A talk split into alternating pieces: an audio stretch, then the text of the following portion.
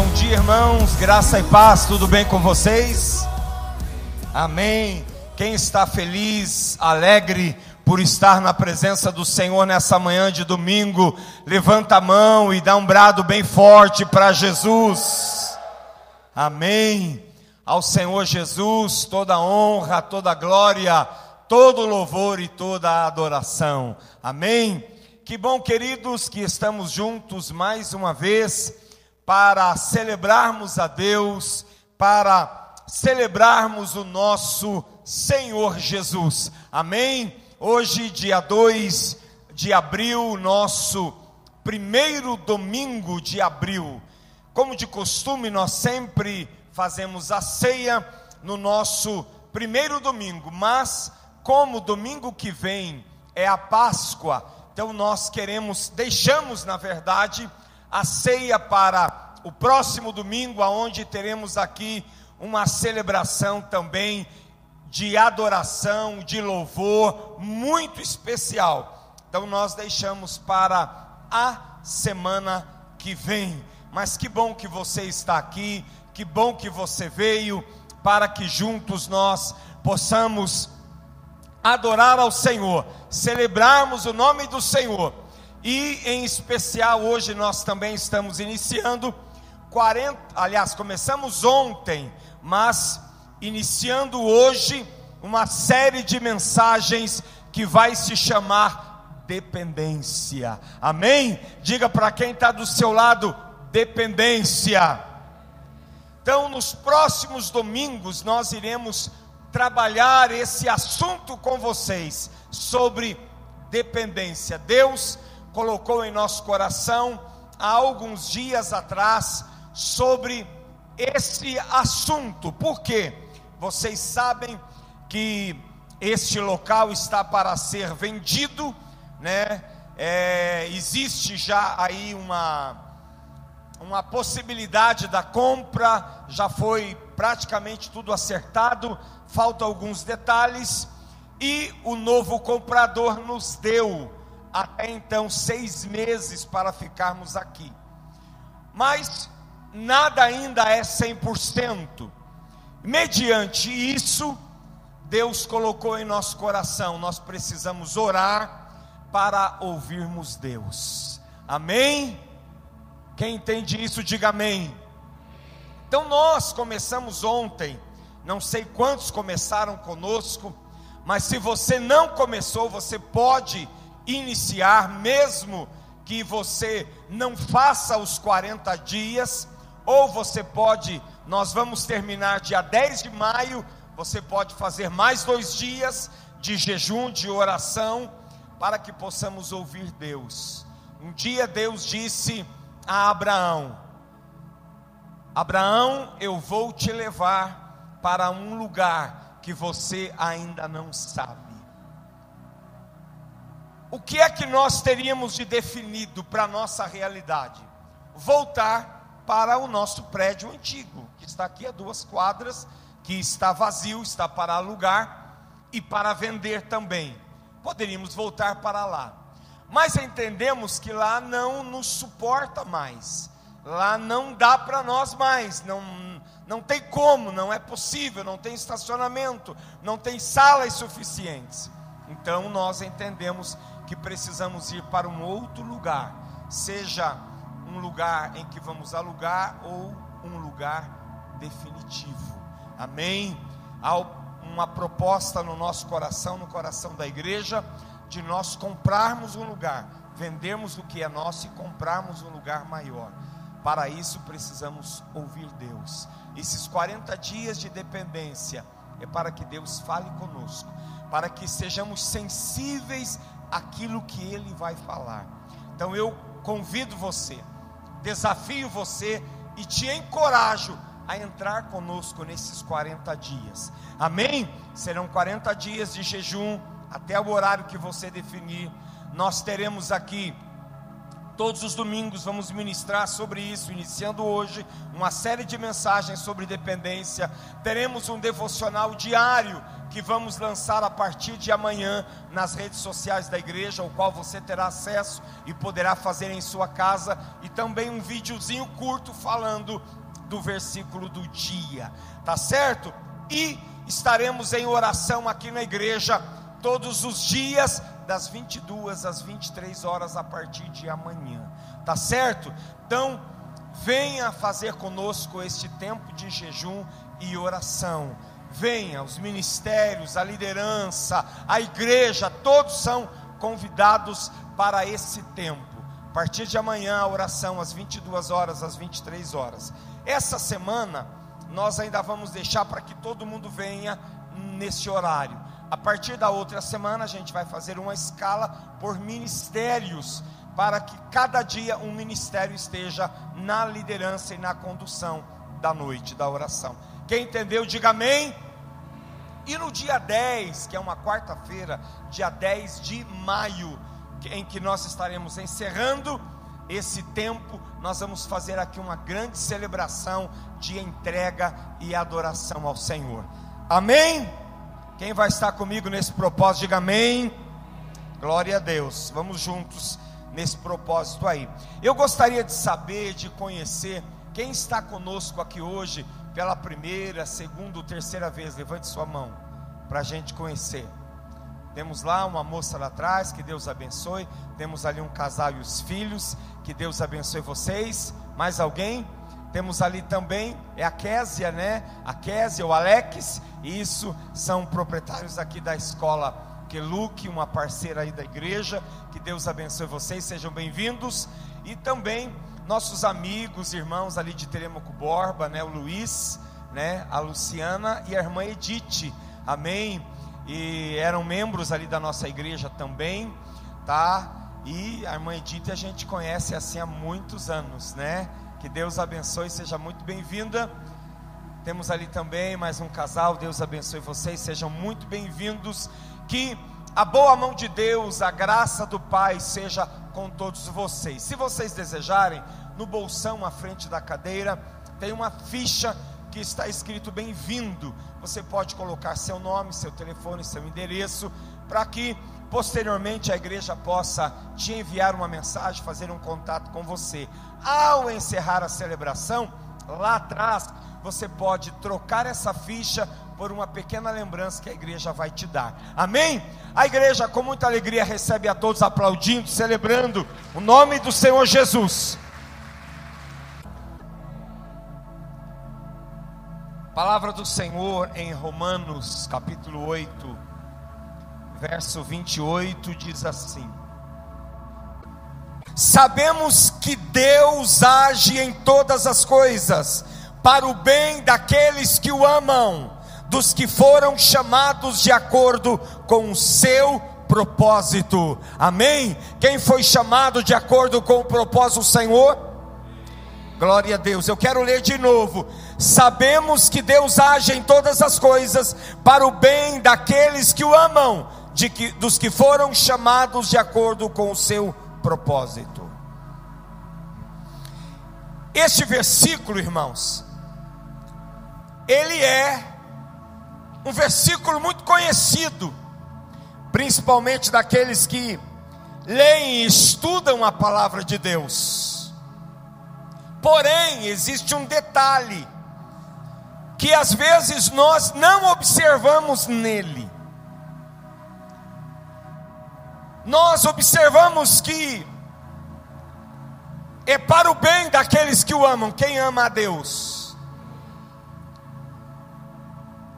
e aqueles que foram chamados de acordo com o propósito. Todo mundo disse amém também. Mas a parte inicial tem algo muito sério aqui. Paulo diz o seguinte: sabemos que Deus age em todas as coisas. Diga isso para quem está do seu lado: Deus age em todas as coisas. Paulo fala todas as coisas, não são poucas, nem algumas, mas são exatamente todas as coisas. O que esse todas as coisas diz para nós? Esse todas as coisas inclui coisas boas e coisas ruins. É aí que às vezes nós não nos atentamos, porque nós pensamos, ou é o nosso desejo, de que Deus venha agir nas coisas boas, ou que Ele nos traga ou nos proporcione coisas boas. Mas essa palavra também inclui aquilo que é doloroso, aquilo que aos nossos olhos parece ser uma tragédia, ou aquilo que às vezes, mesmo que aparentemente ou momentaneamente pareça ser insuportável. Esse todas as coisas inclui ganhos e perdas.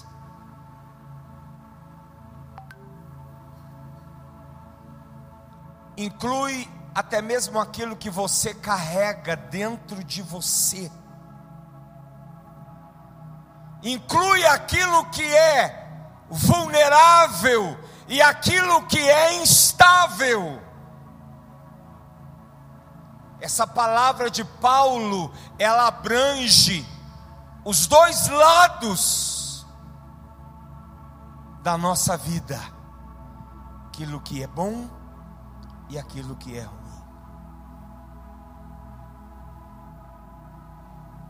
Mas eu preciso ter a convicção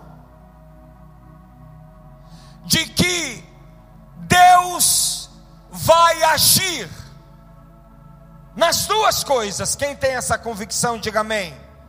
Então diga para quem está do seu lado: você precisa ter a convicção de que Deus vai agir nas duas coisas, ou em todas as coisas.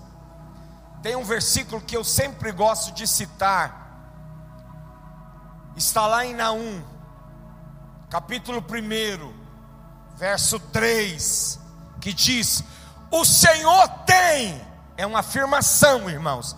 O Senhor tem seu caminho na tormenta e na tempestade. Isso quer dizer, se há uma tempestade na sua vida, se há um redemoinho na sua vida, se há uma tormenta na sua vida, Deus está no meio disso. Às vezes nós responsabilizamos muito o diabo, os demônios e o inferno inteiro. E a gente às vezes diz: o inferno se levantou. Mas às vezes não é o inferno. Às vezes não é o diabo. Às vezes somos nós. E às vezes é o próprio Deus. Para quê? Você já vai entender o porquê. É claro que, como seres humanos, nem eu e nem você estamos prontos, ou queremos, ou gostamos de viver o lado ruim das coisas, de viver um luto. Ninguém quer isso, ninguém está pronto para isso, porque isso nos causa dor. E a nossa tendência é sempre querer fugir da dor. Mas existem momentos que às vezes parece-me que o tapete de nossos pés é arrancado assim, ó. E aí a gente cai em queda livre. Quem já teve essa experiência? Eu penso que quase que todo mundo. Todo mundo já teve essa experiência. Ou vamos falar de maneira literal. Hoje quase que isso não acontece muito. Mas eu me lembro, lembrei de um fato agora, quando eu ainda era criança. Meu pai levou um homem de uma cidadezinha próxima ali de Telemaco Borba, chamada Tibagi, para jantar na nossa casa. Era um senhor do sítio e um homem bem alto, forte assim.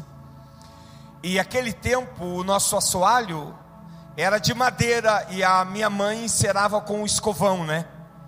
Lustrava com o escovão. Quem lembra desse tempo? Só os mais novos aí, como eu, Ezequias e alguns aí, tá? E aquilo ficava um sabão de liso. E existiam uns tapetes finos assim. A mãe colocava na casa. E eu me lembro que aquele homem serviu o prato de comida. E ele né, um pratão de pedreiro, viu, assim. E foi passar na cozinha. Tinha, não sei porque tapete na cozinha, mas tinha. é isso mesmo que aconteceu. Olha, quando ele estava no meio do tapete, parece que alguém puxou o tapete dele assim, ó. Eu lembro, gente, da cena até hoje. As pernas do homem ficou no ar assim, ó, dessa altura. E ele caiu de costa com a comida no rosto, no peito, assim. Imagina a vergonha dele, né? E a gente, criança, eu e meu irmão, chegou acho que da cólica de tanto que rimos. Então isso é causar vergonha, pode causar uma dor, a queda pode trazer até uma fratura. Então ninguém está pronto para isso e ninguém deseja isso. Quando a gente, em alguma situação da vida, é engolido numa queda livre, e aí você vê algumas emoções aflorarem dentro de você emoções que talvez nunca você havia percebido em você, mas que naquele momento daquela queda, daquela dor, daquele problema, surgiu em você. E alguém olha para você e diz: Puxa, eu nunca vi você assim. O que é que aconteceu com você? São as perguntas que vêm, são as reflexões que surgem e às vezes você chega a algum momento até de perder o controle. Algumas pessoas perdem o controle em determinadas situações da vida, que eles entendem que a melhor solução é dar um fim para aquilo. E elas se suicidam. Eu, você não sabemos dos, dos suicídios que acontecem. A gente sabe de algum conhecido ou alguém que mora no bairro, enfim. Mas no dia a dia são muitas pessoas que se suicidam. Mas hoje isso é proibido pela mídia a divulgação. Mas às vezes a dor emocional e o medo de enfrentar aquela realidade dolorida, ela é tão grande que você e a pessoa entende que a melhor coisa é dar um fim tudo aquilo.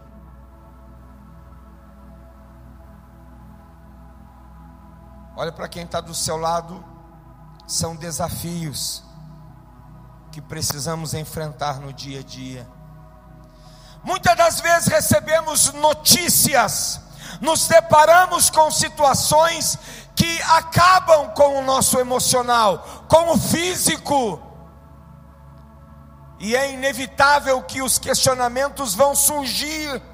E por mais que eu, você, nos esforcemos para entender aquilo, parece que aquilo se torna mais confuso na nossa vida.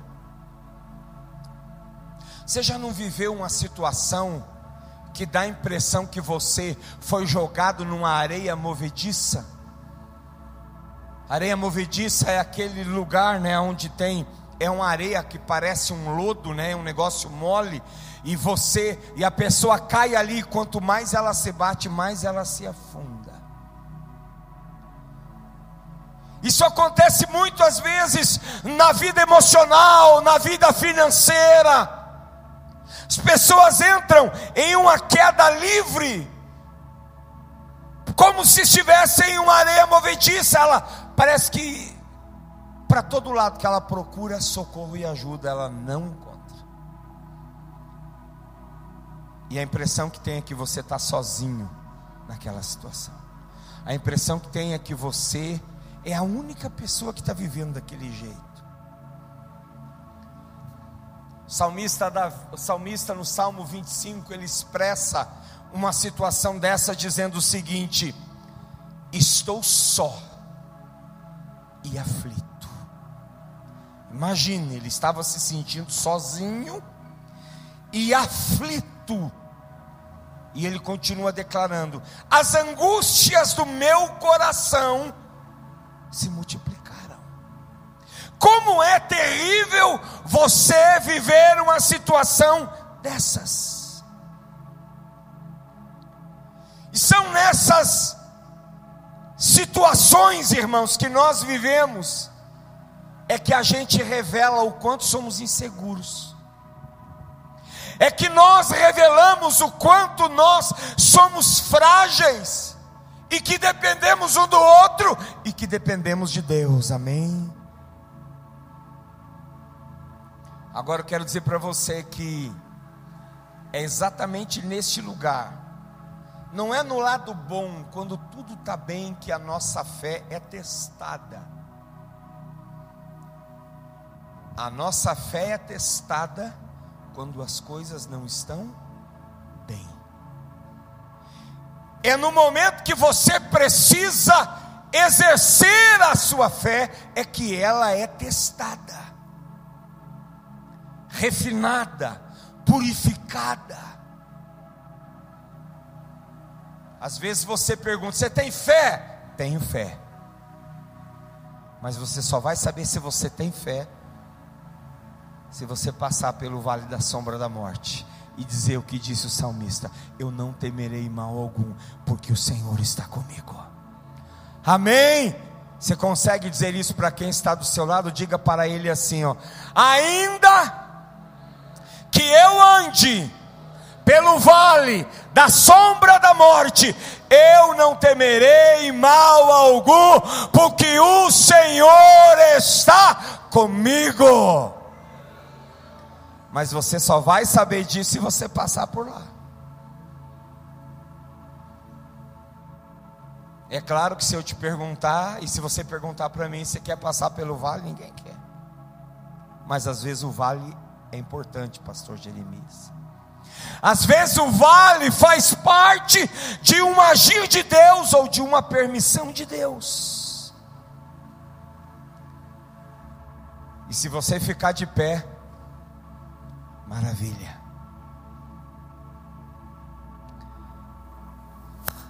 Às vezes, quando eu penso, e tem até uma canção aí que fala sobre ele, e é uma canção ousada.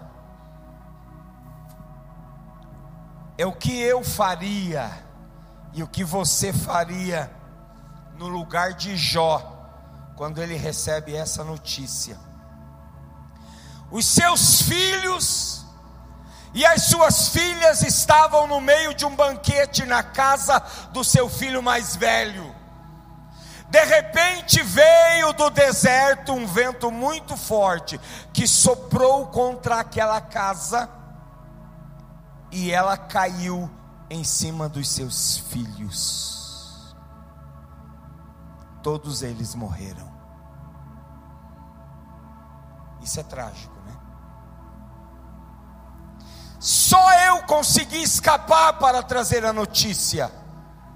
Então Jó se levantou e, em sinal de tristeza, porque era impossível ele não ficar triste, rasgou as suas roupas e raspou a cabeça, como um sinal de luto.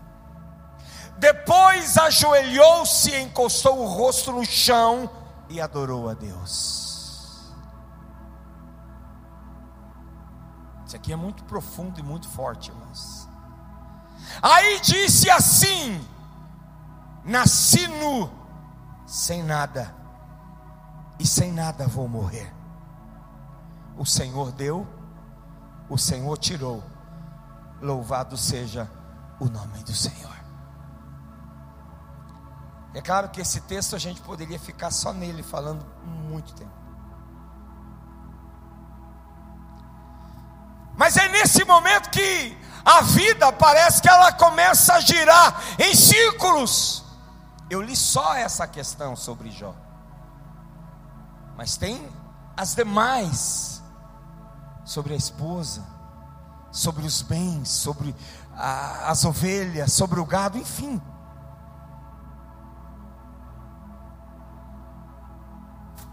Mas a vida, ela é assim, irmãos.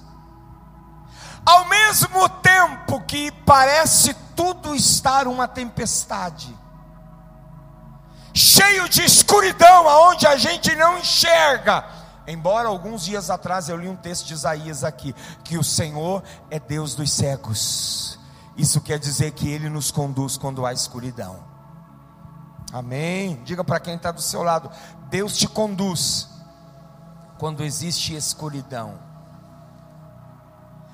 Nossa vida ela se mistura em meio a esses momentos dolorosos, tristes, difíceis. Mas quando também existem os momentos de bonança quando também existem os momentos de vitória, quando também existem os momentos de cura, de milagre, de prosperidade, de coisa boa.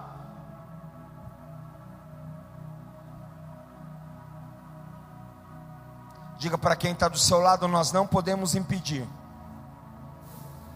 as coisas ruins. Não podemos fazer isso. Não podemos cancelar aquilo que é ruim quando ele é inevitável, quando ele acontece. Tem situações que às vezes Há um ditado, né, que elas nos derrubam do cavalo. Mas foi na queda de um cavalo que Paulo teve um encontro com Jesus. Você consegue entender isso? Que em determinadas situações da vida, é exatamente na queda que Deus se revela como Senhor da sua vida, como Deus soberano, como Todo-Poderoso, como aquele que chega e diz: Calma, filho, eu ainda estou no controle. Isso é viver dependência. Isso é entender que Deus está na nossa vida. Quando você está comendo uma picanha e quando você está comendo um ovo frito. Porque às vezes a gente tem a tendência de dizer: Acho que Deus não está comigo. Comendo uva a semana inteira, que vida! E às vezes diz até um meio palavrão. Para não falar um palavrão inteiro.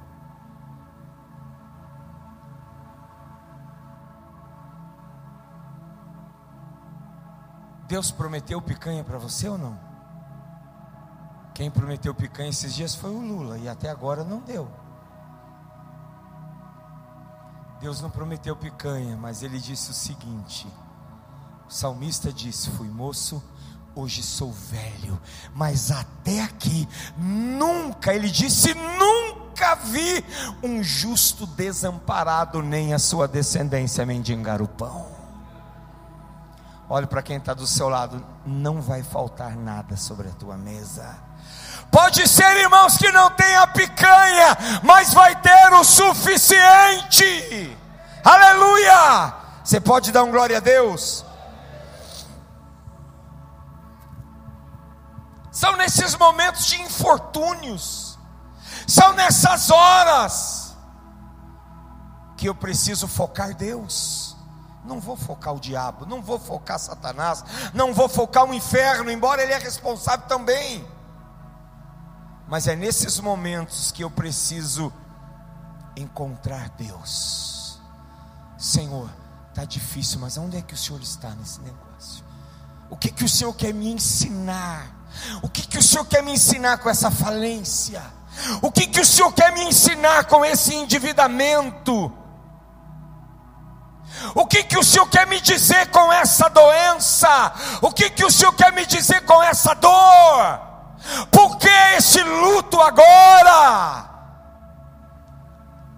Não é amaldiçoar, não é sair se menosprezando, se amaldiçoando não, porque eu não presto, porque eu sou um desgraçado, porque eu sou isso, porque eu sou aquilo. Não.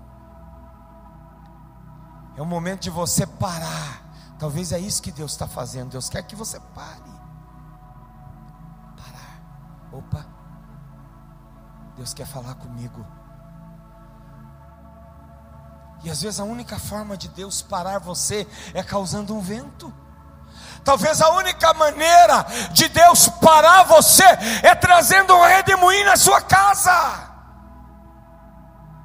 Para você endireitar rotas, para você traçar novos caminhos. Ou para você entender que Deus vem em primeiro lugar na tua vida.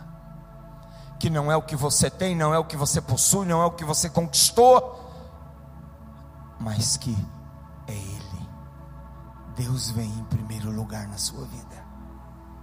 Talvez é isso que Deus quer ensinar você. Que a gente se questiona: por que, que o Senhor está permitindo isso? Se Deus é tão bom, por que é, esse mal aconteceu na minha casa? Será que Deus não cuidou? Será que Deus não guardou?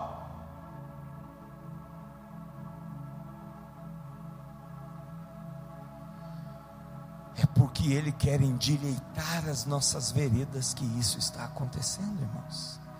Diga isso para quem está do seu lado, é porque Deus deseja endireitar as nossas veredas que tudo isso está acontecendo.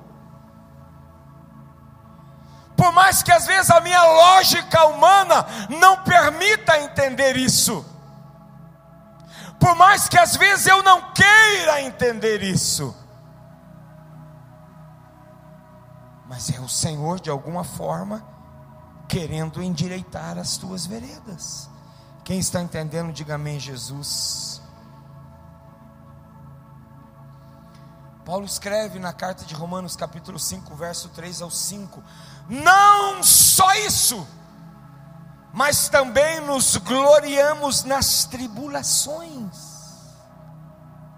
porque sabemos que a tribulação produz perseverança a perseverança, um caráter aprovado.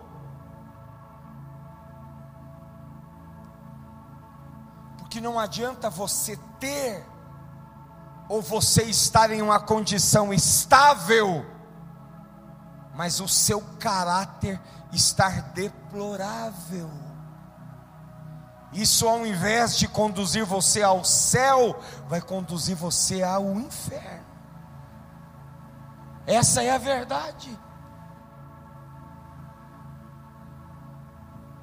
Eu quero dizer algo para você, se for preciso Deus, vou usar até um linguajar estranho aqui, se for preciso Deus depenar você da cabeça até o pé para te levar para o céu, Ele vai fazer. Mas sabe qual é o nosso problema? Às vezes, em meio a tudo isso, a gente quer dar o nosso jeitinho, a gente quer pegar os atalhos do brasileiro. Antes de você fazer qualquer coisa ou tomar qualquer decisão, pergunte se Deus está nisso. Pergunte se o Senhor está nisso. Deus, o Senhor está nesse negócio ou é a minha vontade? Às vezes o nosso desespero como ser humano nos faz fazer coisas que Deus nunca pediu que nós fizéssemos. A perseverança é um caráter aprovado, o caráter aprovado esperança. E a esperança não nos decepciona, porque Deus derramou seu amor em nossos corações por meio do Espírito Santo que ele nos concedeu quero ler três tópicos com você, não vai dar tempo de eu continuar ministrando.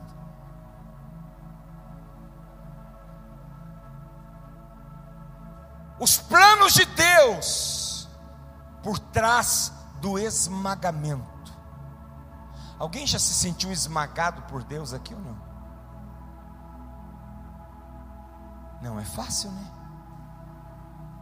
Você imagina você se sentir esmagado esmagado. Pensa num negócio esmagado. Pensa numa coisa esmagada. Você já pensou nisso? Em meio às vezes a esse esmagamento, a nossa tendência é a reclamação. A nossa tendência é a murmuração. Essa é a primeira coisa que nós fazemos quando estamos em uma estação de dificuldade: reclamar. E a gente às vezes não percebe que é Deus se aproximando e dizendo: Filho, isso aqui não está fazendo bem para você. Isso aqui está demais para você. Eu vou tirar um pouquinho para que você dependa mais de mim. Ó, eu vou colocar um, vou colocar só, um, só uma dorzinha aqui. Paulo foi lá, né? Senhor, seguinte. Tem um negócio me incomodando. É, Paulo, o que é que está te incomodando? Sabe, Senhor, tem um, um, um, espinho na minha carne e me cutuca todo dia e esse negócio dói. Ezequias, apenas uma ferpinha no dedo, na mão já não é ruim. Paulo fala que tinha um espinho na carne dele que incomodava ele. Aí Deus deu uma olhadinha e falou assim: Paulo, seguinte, a minha graça, ela basta para você. O que, que Deus quis dizer? Não vou tirar esse espinho, vai ficar aí. Você precisa dele para se lembrar de quem eu sou. Você precisa dele para se lembrar que eu sou o Deus da tua vida. Você precisa se lembrar quem é que governa, quem é que controla, quem é que dita as regras. É mais ou menos isso que Deus quis dizer para Paulo. Mas a nossa tendência às vezes é reclamar. Quando a gente olha para a passagem do joio e do trigo, eles nascem juntos. E a ordem foi: não tire o joio do meio do trigo. A preocupação era que pudesse arrancar junto o trigo. O que é o joio? O joio é uma praga, é uma erva daninha.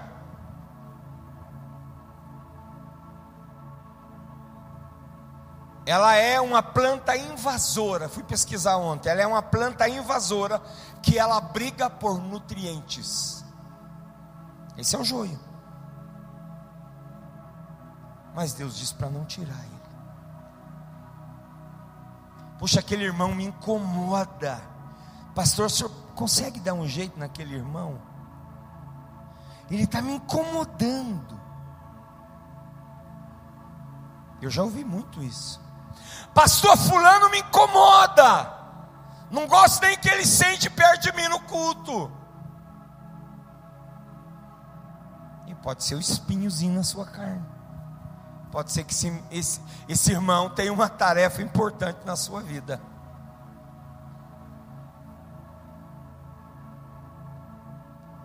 Mas eu quero dizer para você que tem determinados esmagamentos na nossa vida que terminam em bênçãos. Gênesis 50, 20. Vocês planejaram o mal contra mim, mas Deus o tornou em bem, para que hoje fosse preservada a vida de muitos. Isso aqui está falando de José, o José lá do Egito, que a gente chama, o filho de Jacó. O que, que nós precisamos tirar como lição disso, irmãos? O que, que eu tenho que tirar como lição disso para a nossa vida? É que nas coisas ruins, Deus tem seus planos, Deus tem seus projetos, e aquilo que parece ser desastroso para você, amanhã isso vai terminar em bênção na sua vida. Mas como? sei. Não aconteceu ainda. Às vezes nós não entendemos e nem queremos às vezes entender. Mas existem determinadas coisas na nossa vida que elas vão acontecer, mas é porque Deus está enxergando lá na frente. Quem entende isso, diga amém, Jesus. Deus usou aquela sentença que os irmãos de José colocaram sobre ele de escravo, por causa de uma inveja. Deus usou aquilo para que nos anos futuros, aonde José estava como governador do Egito, abraçar sua família, acolher sua família e livrar sua família da fome. Hoje a gente pode olhar essa situação como uma tragédia. Hoje você vê essa situação como um caos na sua vida. Mas amanhã, diga para quem está do seu lado, mas amanhã, Deus vai transformar em bênção. É como essa frase: Deus transforma pressão em poder. Você crê nisso? Diga amém, Jesus. Eu estou correndo aqui, irmãos.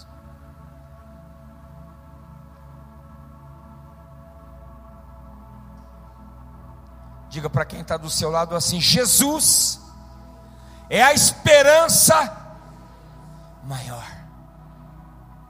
Isso é dependência. Isso é depender dele. Não foi o que a, a disse? O filho dela morre. Ela recebe a notícia que o filho morre. E ela vai procurar o profeta e ver onde o filho estava. E ela encontra algumas pessoas pelo caminho. E às vezes o semblante não tem como esconder. Não tem como você esconder às vezes o semblante. Era nítido que alguma coisa aconteceu. E as pessoas olharam para ela e perguntavam: Está tudo bem? Está tudo bem? E ela dizia o que? Sim, tudo vai bem. Não era o semblante dela que estava dizendo que tudo vai bem, mas era a fé dela que dizia o seguinte: se Deus me deu um filho através deste profeta, Deus será capaz de ressuscitá-lo. Era a fé que ela tinha, a convicção que estava dentro dela. E é essa convicção que eu e você precisamos ter em Jesus. Você olha a realidade, não está nada bem. É claro que você precisa ser franco, ser claro. Você não pode negar o que está acontecendo. Não, realmente a coisa está feia. Não, realmente o negócio não está legal. Não estou bem. Mas eu creio num Deus que muda as circunstâncias. É isso que tem que acontecer. Não, a coisa está feia. Olha, o negócio está preto forma de falar, né? Se a gente falar lá fora, é perigoso da empresa. Mas o Senhor vai mudar essa história hoje. Quem crê nisso, diga amém, Jesus. Vamos ficar de pé, irmãos. Não dá tempo da gente falar mais. Poderia falar para você ainda sobre uma transformação de colheita. Mas eu quero encerrar com este versículo de Paulo, dizendo o seguinte: Agora, irmãos, queremos que vocês tomem conhecimento da graça que Deus concedeu às igrejas da Macedônia. Diga assim para quem está do seu lado: você precisa tomar conhecimento. No meio da mais severa tribulação, era pequena essa tribulação? Não, era severa. No meio da mais severa tribulação, a grande alegria e a extrema pobreza deles transbordaram em rica generosidade.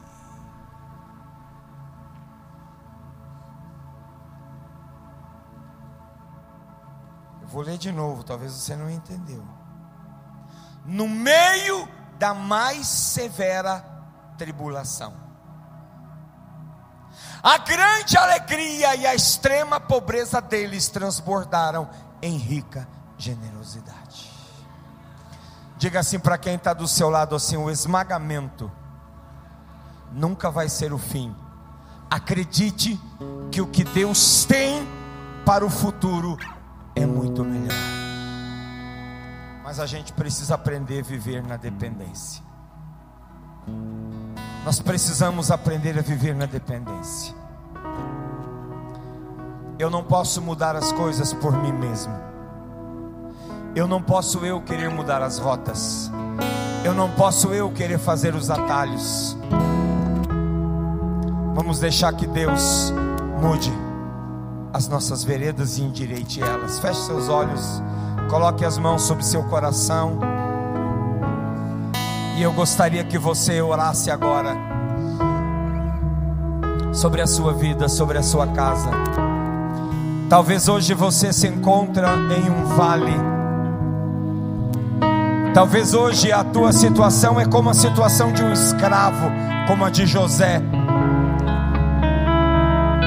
Talvez hoje você se encontra como um homem que está sendo levado para uma fornalha de fogo. Talvez você se veja como um Daniel que está sendo lançado na cova dos leões. Talvez hoje você se veja como Jó, que perdeu tudo e não sabe o que fazer, não sabe qual decisão tomar.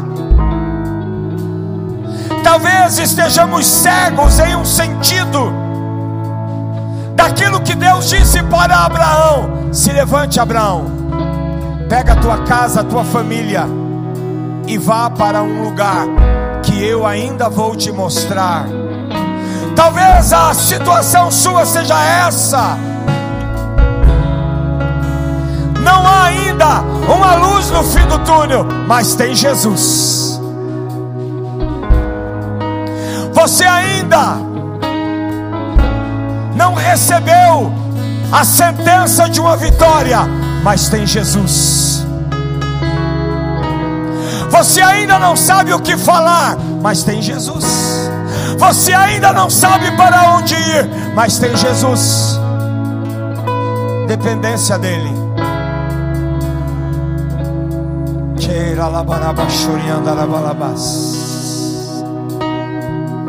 Senhor Jesus, nós estamos aqui na tua presença nessa manhã.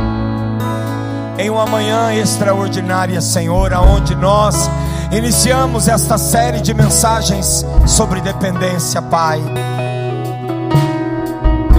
Deus, e nós precisamos confessar que estar na dependência, que viver a dependência, não é fácil, não é simples é algo que muitas vezes nos esmaga, Senhor. É algo que muitas vezes nos faz chorar. É algo que muitas vezes gera medo, gera aflição, gera perplexidade. Mas nós cremos, cremos no Senhor, cremos em um Deus que diz em Sua palavra eu estarei com você todos os dias da sua vida. Cremos no que a tua palavra diz, que o Senhor estaria conosco no meio da tormenta e no meio da tempestade. Então nós queremos te pedir nesta manhã, nos toma pela mão. Você consegue levantar uma das suas mãos aos céus? e dizer: Senhor, me toma pela mão, me toma pela mão. Fala isso com fé, fala isso com convicção. Ah, pastor, mas está tudo bem, sim, mesmo assim, para você não errar o caminho, para você não vacilar no meio do caminho, diga: Senhor, me toma pela mão, me conduz aos lugares altos, Senhor me conduz ao teu esconderijo, me leva, Senhor, aos passos verdejantes, me leva, Senhor, às águas mansas.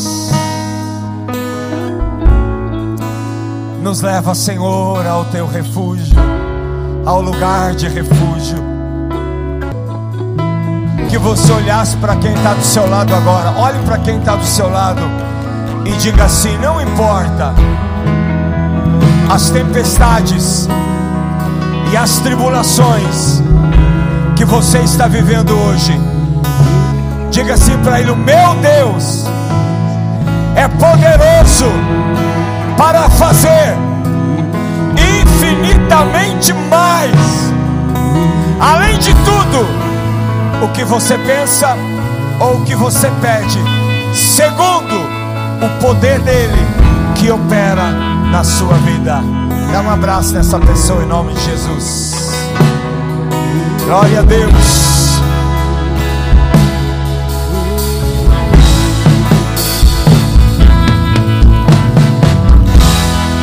Pode se sentar em nome de Jesus.